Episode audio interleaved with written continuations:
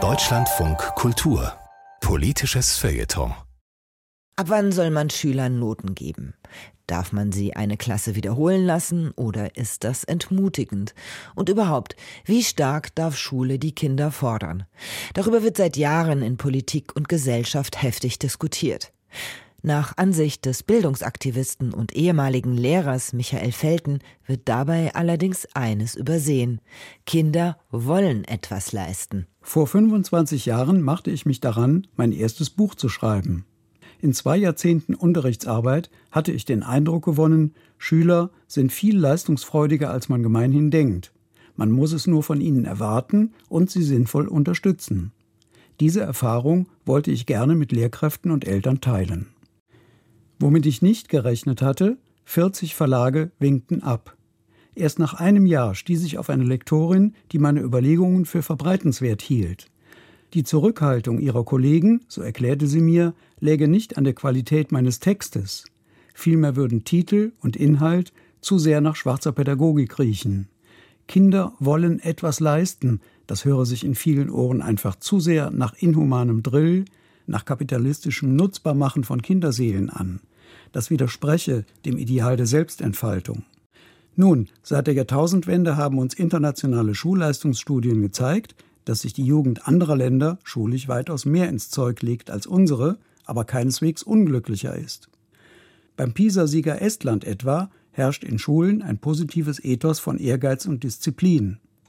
Und im fernen Japan werden Kinder schon früh und liebevoll daran gewöhnt, Aufgaben und Probleme mit großer Beharrlichkeit anzugehen. Aber Sie spüren es vielleicht selbst, da wehrt sich etwas in uns. Das klingt einfach ein wenig hart, beinahe unpädagogisch. Viele scheint ein von Rousseau inspirierter Romantizismus zu beseelen. Die Sorge, man könne kindlichen Seelen schaden, könne jugendliches Rückgrat verbiegen, wenn man als Erwachsener von Heranwachsenden verlange, dass sie sich altersgemäßen Entwicklungsaufgaben stellten. Das Ergebnis eine verbreitete Schonhaltung im Umgang mit Schülern. Dabei geht es beim pädagogischen Leistungsbegriff nicht im entferntesten um Profit und Entfremdung, sondern um Horizontweitung und Entwicklungsanreize.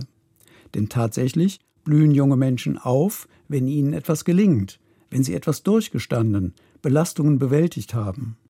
Unvergesslich die Szene in der Filmdoku Rhythm Is It, als die Lehrerin die Probenarbeit des Choreografen unterbricht und einwendet, ihre Schüler seien schon am Limit.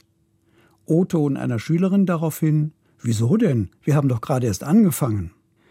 Obwohl der Tanzlehrer den jungen Leuten einiges zumutet, macht er sich keineswegs bei ihnen unbeliebt. Ebenso hartnäckig wie humorvoll besteht er darauf, dass sie auf seine Linie einschwenken und nicht umgekehrt. Und so klingt auch die zentrale Bilanz des neuseeländischen Erziehungswissenschaftlers John Hattie, der Millionen Schülerdaten ausgewertet hat. Das Wichtigste für Lehrkräfte ist, dass sie hohe Erwartungen haben. Das heißt aber doch, es ist eher ungünstig, wenn Lehrkräfte befriedigende Schülerbeiträge sehr gut nennen und ungenügende gerade noch ausreichend. Wenn sie ihre Klassenarbeiten immer einfacher machen, damit der Notenschnitt halbwegs akzeptabel ist.